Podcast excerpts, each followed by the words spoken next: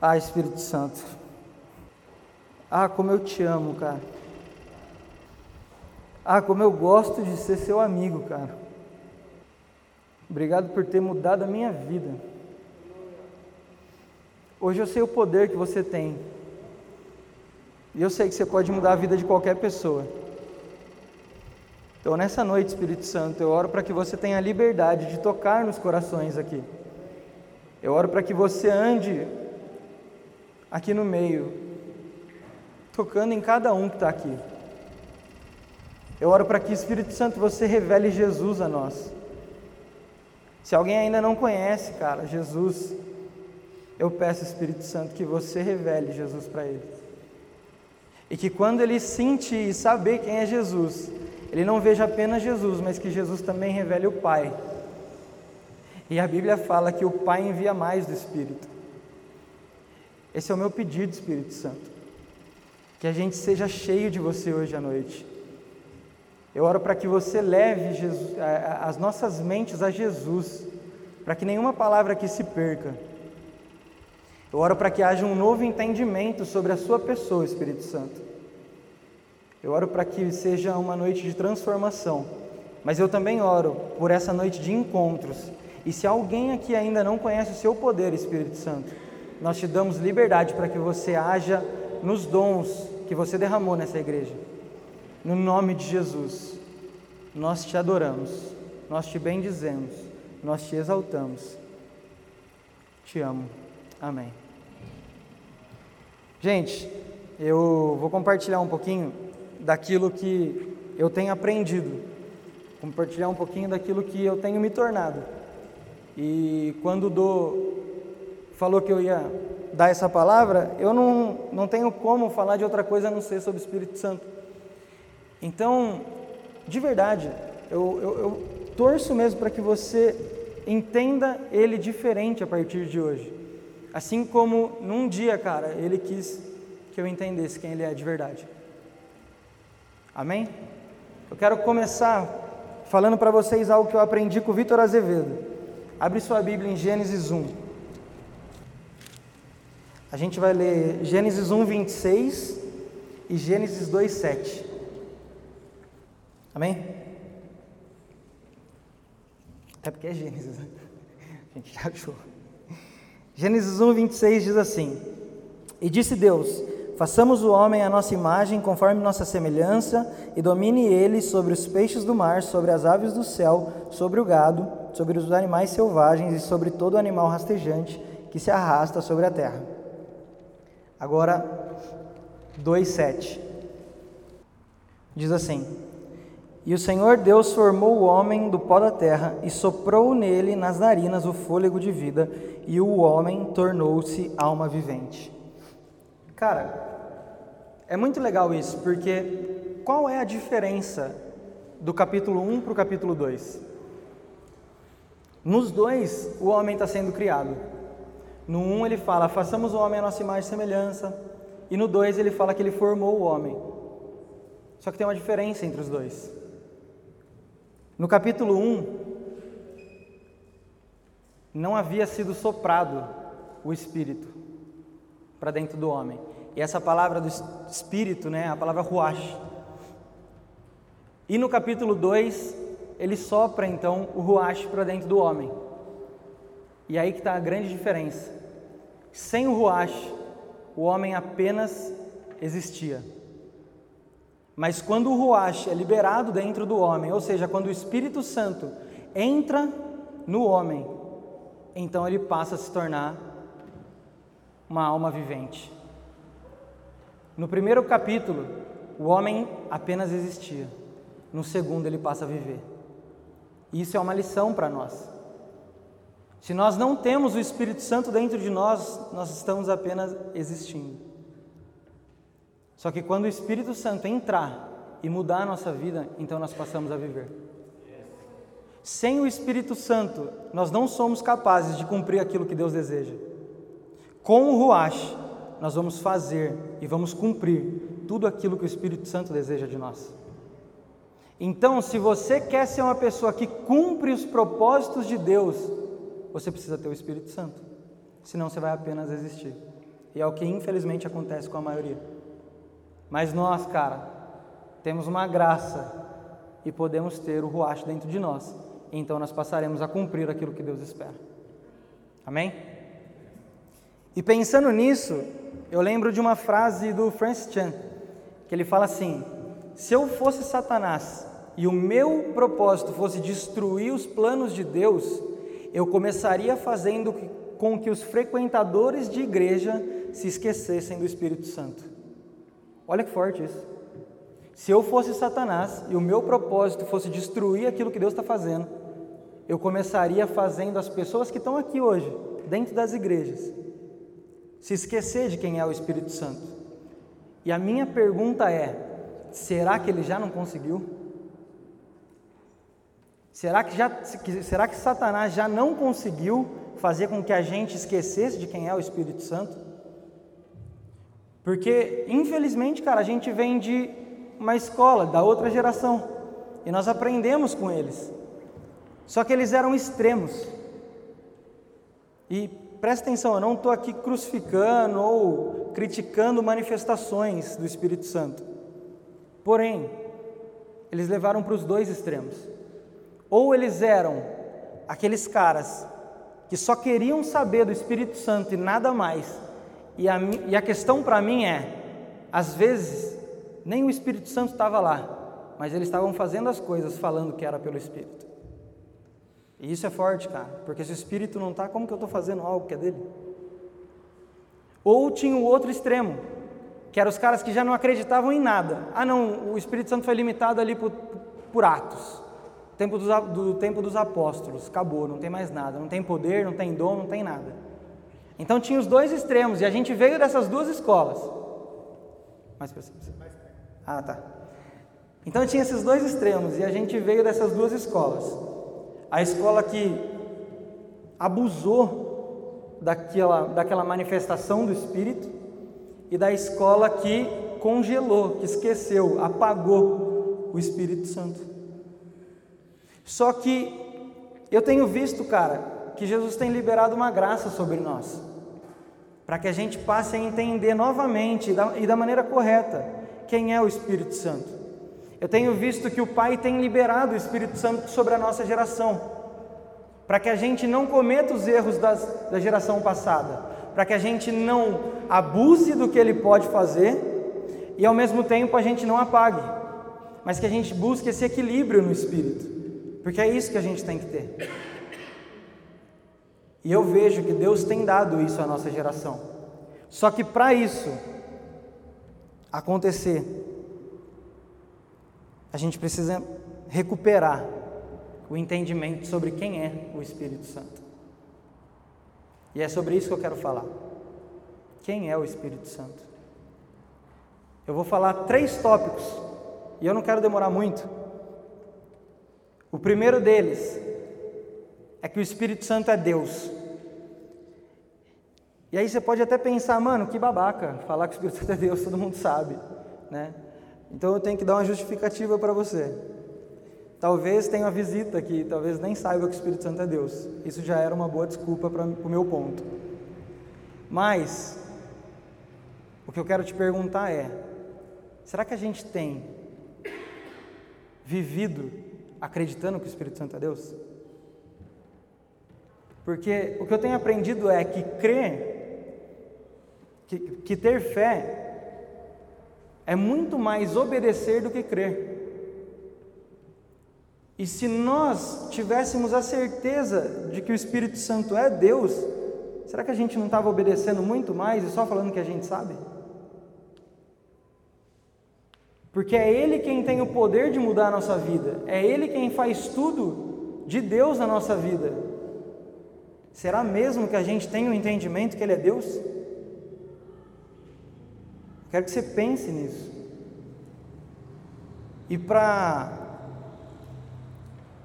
para a gente entender, eu gosto muito daquele texto de Gênesis 1 que fala que o Espírito pairava sobre as águas.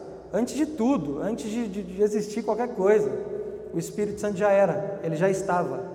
Ou seja, se ele não foi criado e ele já estava ali, é porque ele é Deus, porque só tinha Deus, pô. Então, é inquestionável a divindade do Espírito.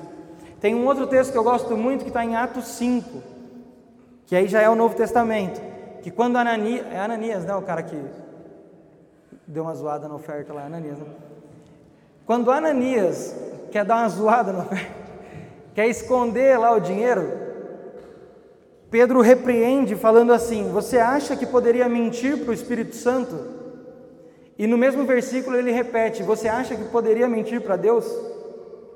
Ou seja, Pedro está falando ali da divindade do Espírito, que nós não podemos esconder nada do Espírito Santo porque ele é Deus.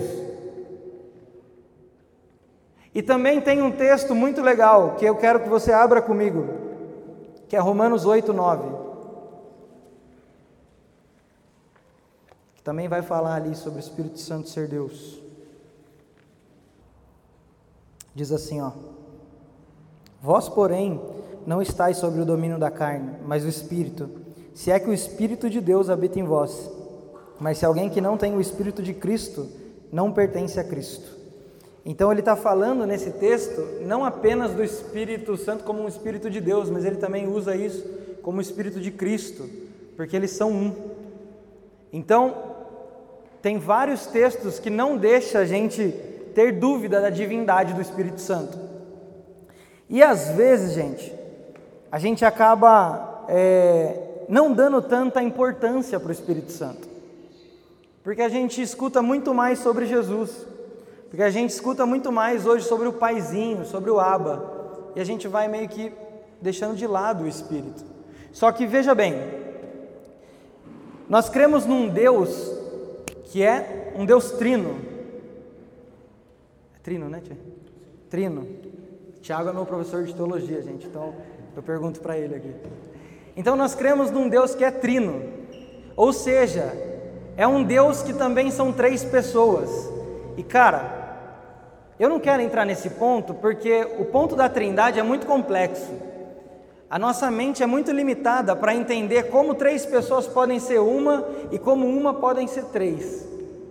Então, eu só quero deixar aqui uma frase que me ajudou muito a entender um pouco isso, que foi John Wesley que falou. Um dia chegaram para ele e perguntaram: Cara, faz o seguinte, me explica a trindade. E aí John Wesley respondeu assim: Beleza, eu te explico, mas antes me explica como pode, na mesma sala, ter três velas acesas e apenas uma luz. E aí então eu te explico a trindade. Como pode, dentro da mesma sala, ter três velas acesas e apenas uma luz? E então eu te, te explico a trindade. Nós não temos capacidade de entender isso. E cara, se John Wesley não quis ficar explicando, quem sou eu, né? Então, vamos passar. Mas, nós cremos nesse Deus que são três em um. E nós precisamos urgente, de verdade, cara, urgente, aprender a nos relacionarmos com eles individualmente. Nós temos um Pai celestial, nós temos Cristo e nós temos o Espírito, todos são Deus e nós precisamos urgente aprender a conversar com eles da forma correta. Tem um texto em Judas que fala assim, Judas 1:20 fala um negócio muito legal. Ele fala assim, ó: "Edifiquem-se, porém, amados, na santíssima fé que vocês têm, orando no espírito, mantendo-se no amor de Deus, enquanto esperam a misericórdia do nosso Senhor Jesus Cristo." Então, veja que lá na época lá da Bíblia lá, Judas estava escrevendo uma carta e ele já sabe da importância de se relacionar com o nosso Deus, só que de forma individual com os três. E não sei porquê, mas ao longo do tempo a gente está meio que perdendo isso. A gente joga, tipo, os três num saco só, dá uma mexida e fala, ah, Deus aí, ó, tô orando para Deus. Cara, não é assim, cada um tem uma função, a gente precisa conhecer o nosso Deus. Uma coisa que, eu, que me marcou muito é uma frase do Subirá. Ele fala assim: A gente é louco de viver sem o amor do Pai? Não. A gente é louco de viver sem a misericórdia e a graça de Jesus? Não. Então por que, que a gente tem sido louco de viver sem a comunhão com o Espírito Santo? Porque sem o amor do Pai ninguém quer. Sem a misericórdia, cara, Deus que me livre, não é? Mas por que, que a comunhão a gente esquece? Então nós temos que entender urgente: o Espírito Santo é Deus, cara. Amém? Está fazendo sentido? Vocês estão entendendo? Tá? Vocês estão felizes ainda? Vamos lá, segundo ponto. Nós precisamos entender, cara, que o Espírito Santo é uma pessoa. E por favor, preste muita atenção nesse tópico. O Espírito Santo já veio de várias formas. A gente lê na Bíblia, ele veio como pomba, ele veio como vento, ele veio como fogo. Cara, veio com várias e várias e várias formas. Porém, a gente precisa entender que ele é uma pessoa. O Espírito Santo não é o fogo, embora ele tenha vindo. O Espírito Santo não é o vento, o Espírito Santo não é o arrepio que você sente. O Espírito Santo não é essa galera good vibes. O Espírito Santo não é nada disso, não é positividade. O Espírito Santo não é nada disso. Se nós limitamos o Espírito Santo a sentimentos ou a coisas, então ele não é o Deus Espírito Santo. Porque nós não nos relacionamos com, relacionamos com coisas, nós nos relacionamos com pessoas. Coisas nós usamos, pessoas nós nos relacionamos. O Espírito Santo é uma pessoa. Urgente, nós precisamos entender isso, de verdade. A Bíblia diz que ele tem sentimentos e emoções lá em Efésios. E cara, é uma pessoa. A Bíblia está repleta de textos que vão nos provar isso. E sabe o que eu acho mais legal? É que ele sabia como a gente precisava ver ele. Porque, como uma pessoa, ele pode ser o nosso melhor amigo. Como uma pessoa, ele pode ser o nosso melhor amigo. E vocês lembram que eu falei do Ruach lá no começo? A gente precisa entender quem é esse Ruach. Porque o Espírito Santo nunca deixa de falar com a gente. Nunca. Abre comigo sua Bíblia em Lucas 2, 28. Existiu um tempo na Bíblia que é a divisão do Velho para o Novo Testamento. E a galera fala que esse foi o tempo do silêncio. Como se Deus não estivesse falando mais nada para ninguém. Só que vamos ler aí em Lucas, um negócio muito interessante. Lucas 2, 28. Na verdade, eu vou ler do 25, Lucas 2, 25. Havia em Jerusalém um homem chamado Simeão. Ele era justo e temente a Deus e esperava a consolação de Israel, e o Espírito Santo estava sobre ele. E o Espírito Santo lhe havia revelado que ele não morreria antes de ver o Cristo da parte do Senhor. Assim, movido pelo Espírito, foi ao templo. E quando os pais levaram o menino Jesus, para fazer por ele conforme ordena a lei, Simeão o tomou no bra nos braços e louvou a Deus, dizendo: Senhor, agora podes deixar ir em paz o teu servo, segundo a tua palavra, pois os meus olhos já viram a tua salvação, a qual preparaste diante de todos os povos, luz para a revelação aos gentios e para a glória do teu povo Israel. Amém? Então fala para mim, como é o tempo do silêncio? Se antes de Jesus vir, tinha um cara cheio do Espírito Santo e o Espírito Santo tinha falado com ele. Que silêncio. Silêncio para quem? A minha pergunta é: silêncio para quem? Esse cara viveu na época que todo mundo fala que Deus não falava mais. Só que o Espírito Santo tinha revelado para ele que estava chegando Cristo e que ele não morreria até que ele visse o Cristo. E ele viu. Cara, quem é amigo do Espírito Santo nunca fica no silêncio. Nunca. O Espírito Santo nunca deixa de falar com a gente. E aí eu quero lembrar vocês da palavra ruach, porque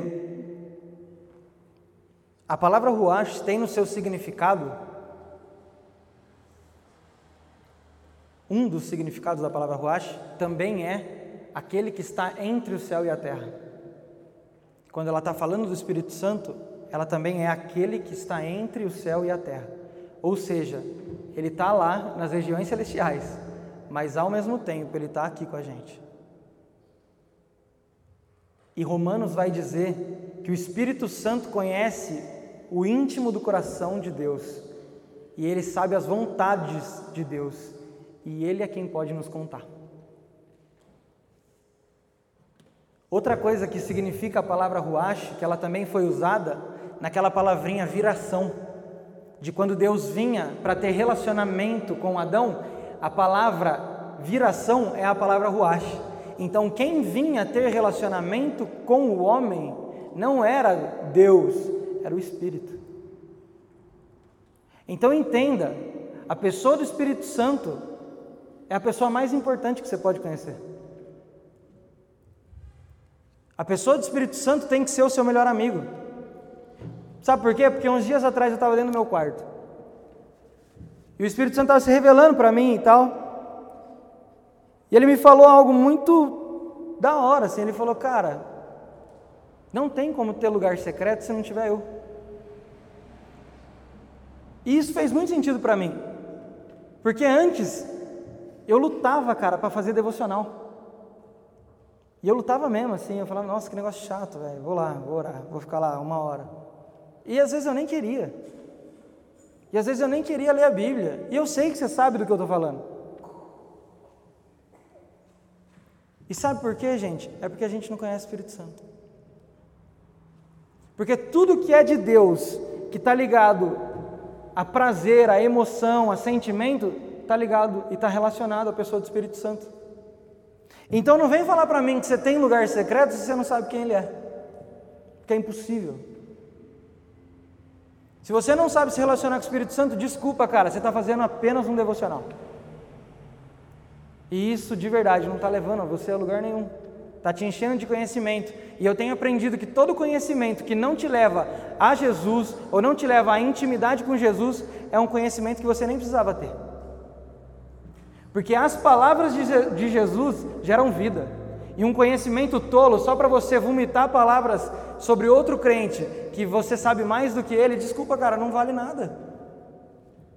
Enquanto a gente não entender quem é a pessoa do Espírito Santo, a gente nunca vai conseguir, nunca vai conseguir ter intimidade com Deus.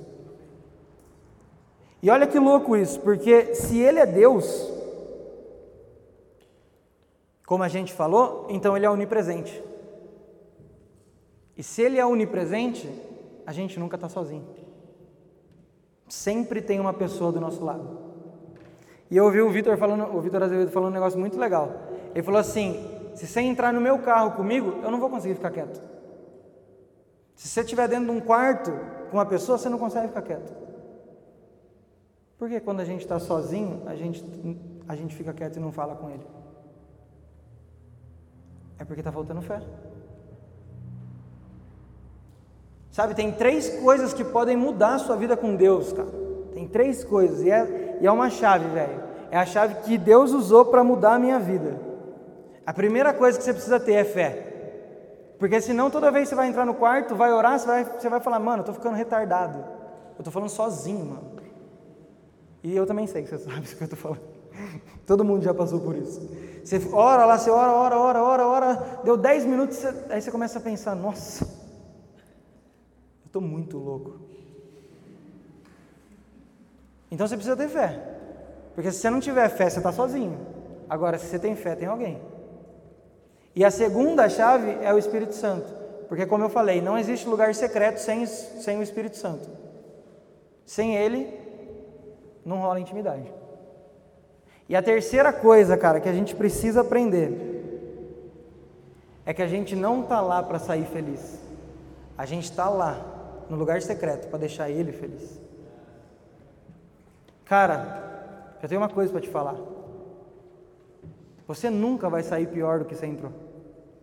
Só que a motivação do seu coração não pode ser eu preciso de algo, eu preciso sair melhor. É sempre Jesus, eu quero fazer você feliz. Espírito Santo, eu quero te ver sorrir.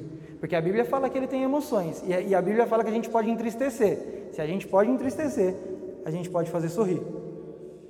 Então, o seu quarto, o seu secreto, não é lugar para você entrar falando assim: eu estou triste, vou para lá sair feliz. Não.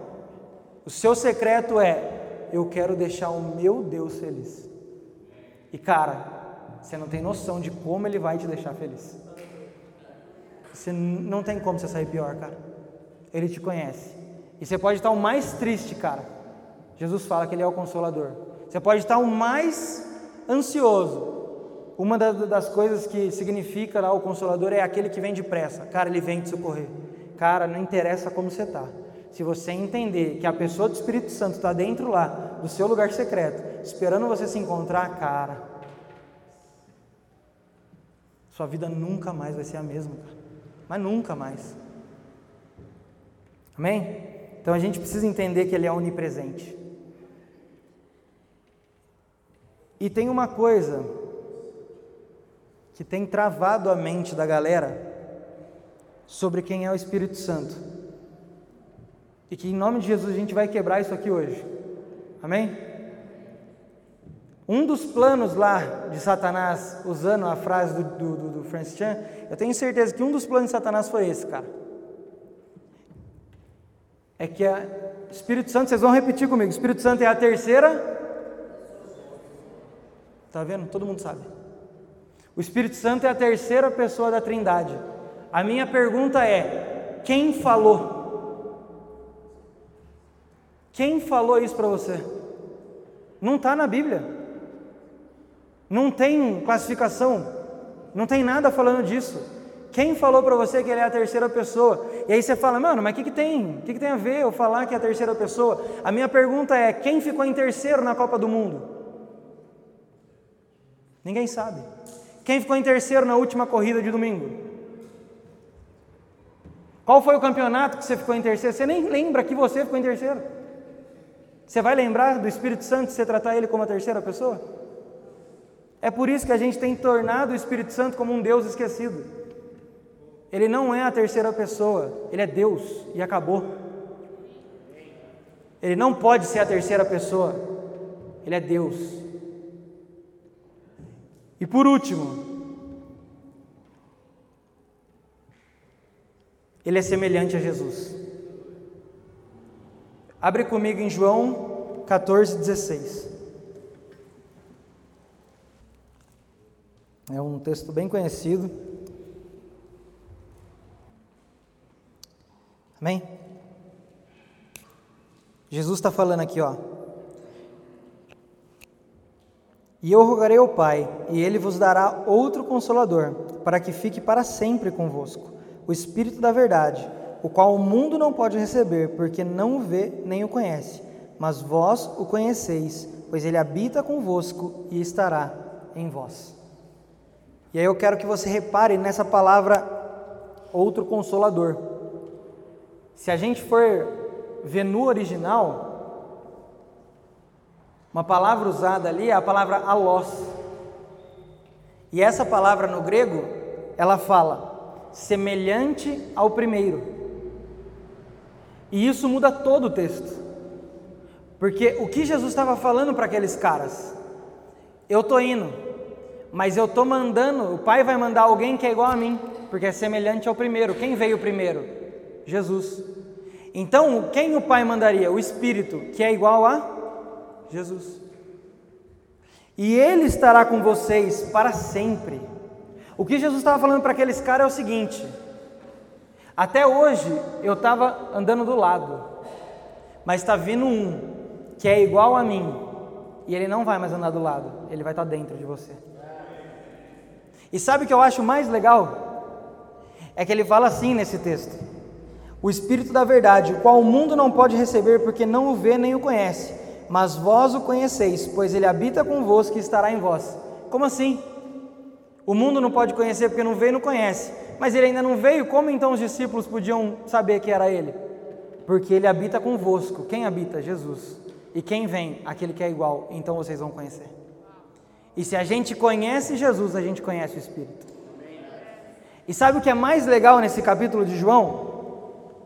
É que antes, Jesus fala aquele texto muito conhecido.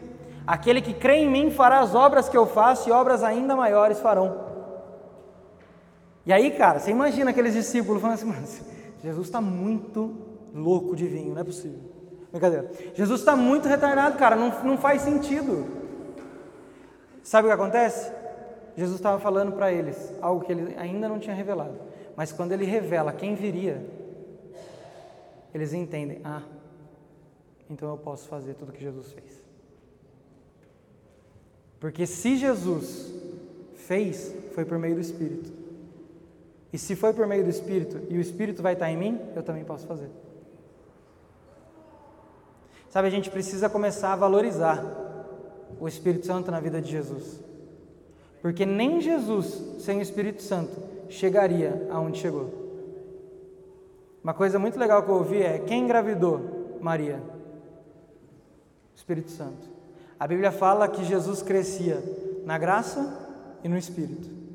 A Bíblia fala que tudo que Jesus fazia, ele fazia através do Espírito. A Bíblia fala que Jesus foi até a cruz por conta do Espírito Santo. E a Bíblia também fala que foi o Espírito que, Jesus, que ressuscitou Jesus dos mortos. Cara, por que, que a gente não dá valor para o Espírito Santo? A gente sabe quem é Jesus, a gente valoriza Jesus, mas a gente deixa passar o cara que fez tudo junto com Jesus. Ele é semelhante, cara. E muitas vezes eu fiquei pensando, sabe? O que era fazer o que Jesus fez e obras que ele não fez? Porque se você ler o final de João, está escrito lá que se fosse colocar em livros registrados, não ia caber na terra tanto de coisa que Jesus fez. Aí eu fico pensando, caramba, o que Jesus não fez então? Aí esses dias eu fiquei refletindo nisso, o Espírito Santo falou comigo. Quando Jesus fala, vocês vão fazer o que eu fiz, ele está falando sobre demonstrar poder. Ele está falando sobre levar o Evangelho, levar as boas novas. Porém, o que Jesus não fez? ele não foi até os confins da terra.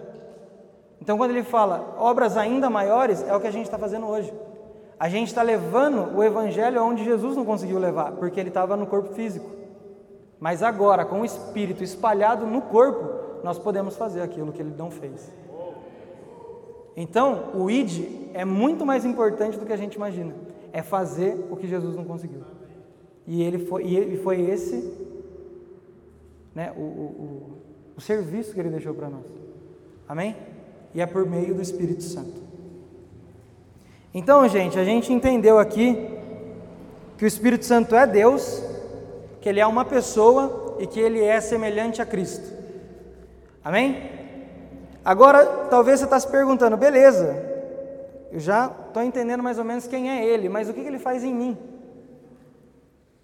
E aí, a, a principal coisa que eu vejo que o Espírito faz em nós é nos convencer do pecado.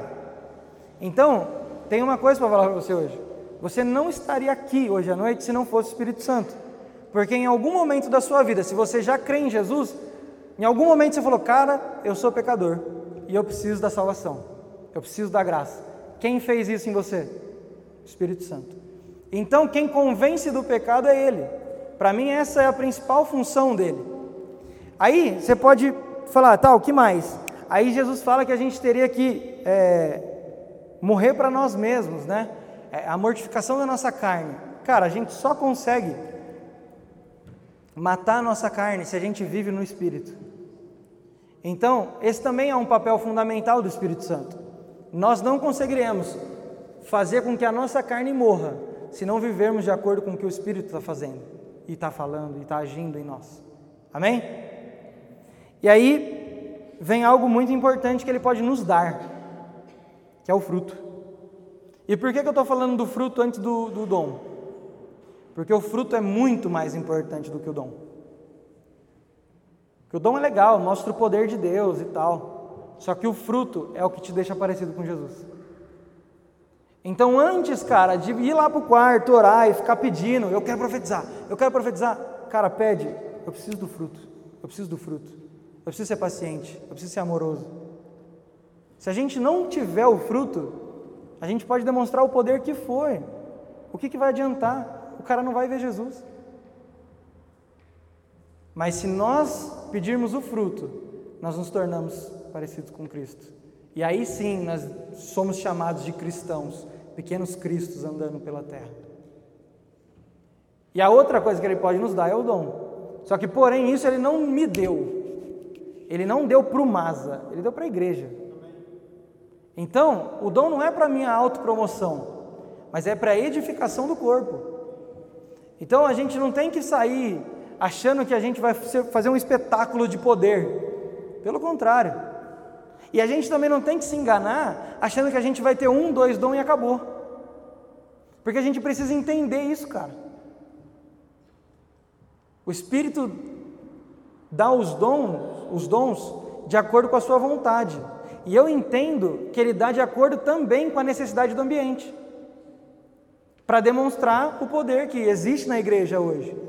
Então, pensa comigo, o Masa está doente, só que eu tenho o dom de profecia.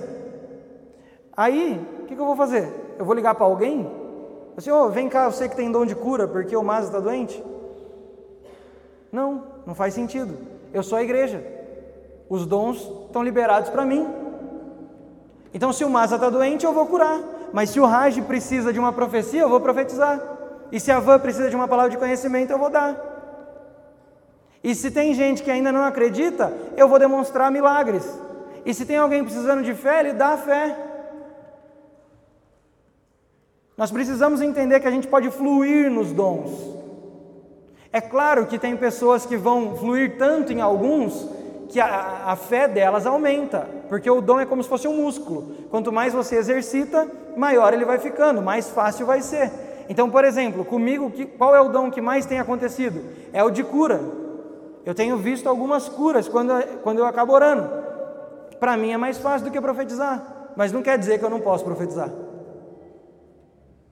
Então a gente precisa entender, os dons são dados para a igreja, conforme a necessidade da onde a igreja está. Amém? Então, quando você for pedir o dom, claro, você pode pedir o dom que você acha mais importante. Mas primeiro, antes de você achar que o dom de cura é legal ou de profecia é legal, vê primeiro o seu ambiente e vê o que vai ser mais útil. Não porque você acha legal, mas porque as pessoas estão precisando conhecer Jesus, cara.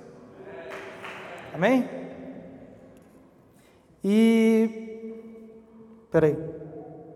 Ah, é isso mesmo. E, cara, eu vou terminar aqui. E agora, para terminar, eu quero falar uma característica do Espírito Santo para nós, como igreja. Sabe, um, isso foi uma das coisas mais geniais assim que eu ouvi e eu achei isso fantástico, cara. Se a gente entender isso, a gente nunca mais vai tratar o Espírito Santo como a terceira pessoa ou como, como alguém que a gente não conhece. Existe, né? Eu acho que na verdade existiu essa tradição do casamento judaico. E o primeiro passo lá do casamento era pagar o dote. Então o noivo, a família do noivo pagava a família da noiva pelo dote dela. Então ela estava liberada para casar. E o segundo passo, presta atenção, o segundo passo do casamento, o noivo deixava o seu melhor amigo na casa da noiva, para que o melhor amigo fosse revelando tudo aquilo que o noivo gostava para que a noiva chegasse no casamento sabendo como agradar o noivo, sabendo o que o noivo gosta. Agora pensa comigo. Nós somos a noiva. Jesus pagou o dote. Quem ele deixou? Ele é o melhor amigo de Jesus, cara. E se nós entendermos que ele sempre vai revelar aquilo que Cristo deseja de nós, nós vamos nos tornar nessa geração a igreja de Apocalipse. A igreja que vai ter o casamento com Cristo. Cara, nós precisamos entender quem é Ele. Não dá mais para apagar. Não dá mais para achar que Ele é um vento. Não dá mais para achar que Ele é um fogo. Ele é uma pessoa. Ele é o melhor amigo de Jesus. Fique de pé, cara. Alguns dias eu estava. Entenda que isso que eu vou falar agora não é uma doutrina, tá, gente? Não é, não estou falando aqui uma doutrina, uma, uma, uma teologia. Eu vou contar uma experiência minha. Alguns dias atrás eu estava deitado na minha cama e eu tenho esse costume para orar. E do meu lado estava Jesus conversando comigo. E do outro lado estava o Espírito Santo, e eu estava ali trocando uma ideia, falando com eles. E aí Jesus me fez a seguinte pergunta: Arthur, cadê o pai? E naquele momento eu tive um entendimento que o pai não estava na cama. Era como se o pai estivesse de pé, fora daquele, daquela conversa que eu estava tendo. E aí eu fiquei desesperado, cara. Eu falei, meu Deus, eu preciso ler sobre paternidade. Eu preciso ouvir pregação. Eu, mano, eu preciso fazer alguma coisa, velho. Comecei a ficar desesperado. Eu não conheço o pai, eu não tenho relacionamento com o pai.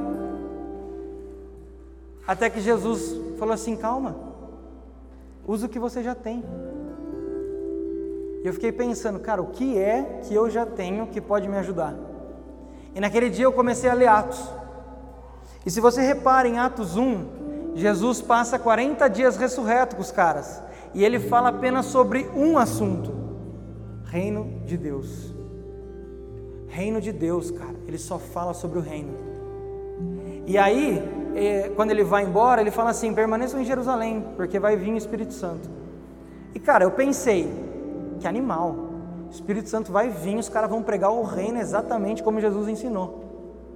Só que aí você vai ler a sequência. E sobre o que aqueles caras pregam? Sobre Jesus. Eles não falam sobre o reino, cara. Eles falam apenas sobre o nome de Jesus. E naquele momento o Espírito Santo fez eu entender. A pessoa que é cheia de mim, né, no caso do Espírito Santo, a pessoa que é cheia do Espírito Santo, só sabe falar sobre uma pessoa: Jesus. Ele veio revelar Jesus. E eu continuei lendo, e eu fiquei pensando sobre isso. Então eu me lembrei daquela passagem de quando Felipe pergunta para pede para Jesus: "Ei Jesus, mostra-nos o Pai". E aí Jesus fala: "Cara, quem me vê vê o Pai". E aí eu entendi, Cristo revela o Pai. E eu lembrei daquele texto de Lucas, que fala que nós, sendo maus, sabemos dar coisas boas aos nossos filhos, quanto mais o nosso Pai Celestial dará o Espírito Santo a quem pedir. Então o Pai envia o Espírito. E cara, esse é um triângulo que a gente não pode deixar de ter na nossa vida. O Pai nos enviou o Espírito, e o Espírito tem revelado Jesus, e Jesus vai nos revelar o Abba. E quando nós chegarmos até o Pai, sabe o que ele faz? Ele manda mais do Espírito. Porque eles se completam, eles são um. Esse é o Espírito Santo, cara. Você precisa conhecer o Espírito Santo. Você precisa se relacionar com o Espírito Santo.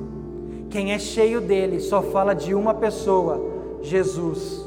E o nosso id, fazer as obras que Jesus fez, que é levar o Evangelho, é falar dele. Sabe quem vai no id?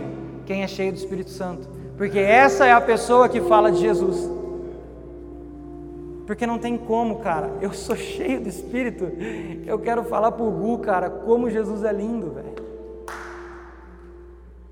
Nós precisamos entender quem Ele é hoje. Amém? Feche seus olhos, vamos orar.